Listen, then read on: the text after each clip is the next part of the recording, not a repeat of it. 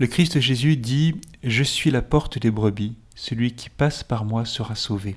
L'idée, c'est qu'on fasse une démarche, on fasse un passage. Une porte est un passage. Dans la tradition biblique, il s'agit de, de la Pâque pour demander le don de la miséricorde. Parce que ça n'est pas à notre mesure. Il s'agit d'un don de Dieu qu'on va humblement demander en reconnaissant qu'on en a besoin. Et donc c'est une démarche symbolique, mais dans laquelle il, se passe quelque chose. Si je vais à la cathédrale ou dans un autre lieu dire, dans le fond, j'ai besoin du don de Dieu, je ne vais pas y arriver tout seul.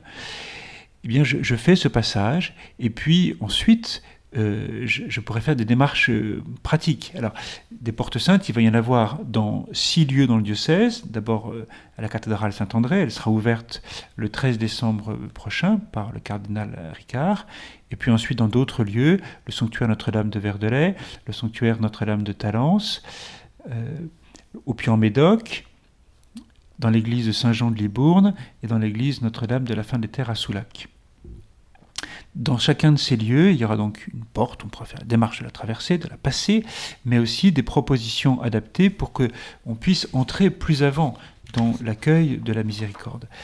Très concrètement, euh, dans le diocèse de Bordeaux, euh, chacun de nous pourra recevoir ce qu'on appelle une crédentiale, c'est-à-dire un document nous invitant à faire un certain nombre de démarches pendant le, jubilé, pour vivre pleinement ce jubilé. On nous propose d'abord de faire une démarche de pèlerinage. Bon, bah, déjà, d'aller à la cathédrale, c'est un pèlerinage, mais dans le diocèse de Bordeaux, il y aura de nombreuses propositions pour faire des pèlerinages. Et puis donc le passage de la Porte Sainte, une démarche de prière auprès de Marie, Marie qui a comme titre Mère de miséricorde. Euh, dans la représentation traditionnelle, Marie est représentée avec un grand manteau, qu'elle tient euh, ouvert, dans lequel viennent se réfugier les uns et les autres, viennent se réfugier les pécheurs. On a besoin de, la prière de Marie pour avancer. Et puis, évidemment, le pape encourage chacun et chacune d'entre nous à faire une démarche de confession, à aller se réconcilier avec Dieu, à aller demander pardon à Dieu. Euh, en particulier, au mois de mars, il y aura 24 heures pour Dieu, dans lesquelles, dans de nombreux lieux du diocèse, il y aura des confesseurs, des prêtres disponibles mais aussi tout, au long de l'année.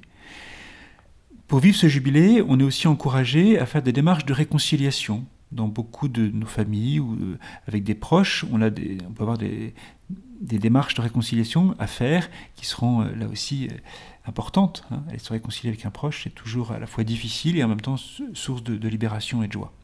Et puis on est invité à, aller à la messe et à pratiquer une œuvre de miséricorde.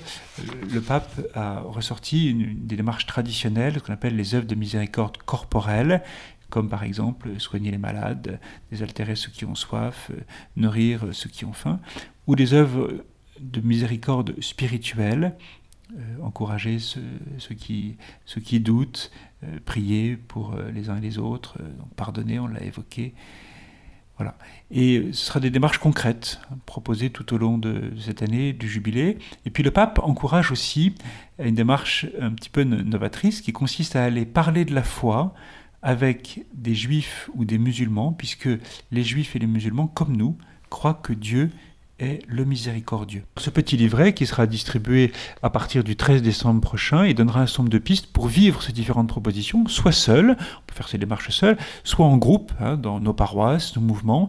On est invité à se saisir de cela comme une opportunité pour avancer. Il y a aussi des textes bibliques qui seront proposés.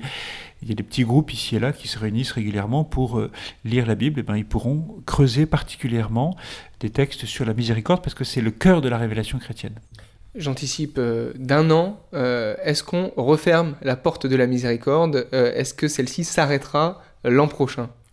Non, parce que dans le diocèse de Bordeaux, le cardinal a décidé que ce serait au contraire l'ouverture vers un synode pour qu'on se donne les moyens dans le diocèse de Bordeaux pour annoncer cette miséricorde.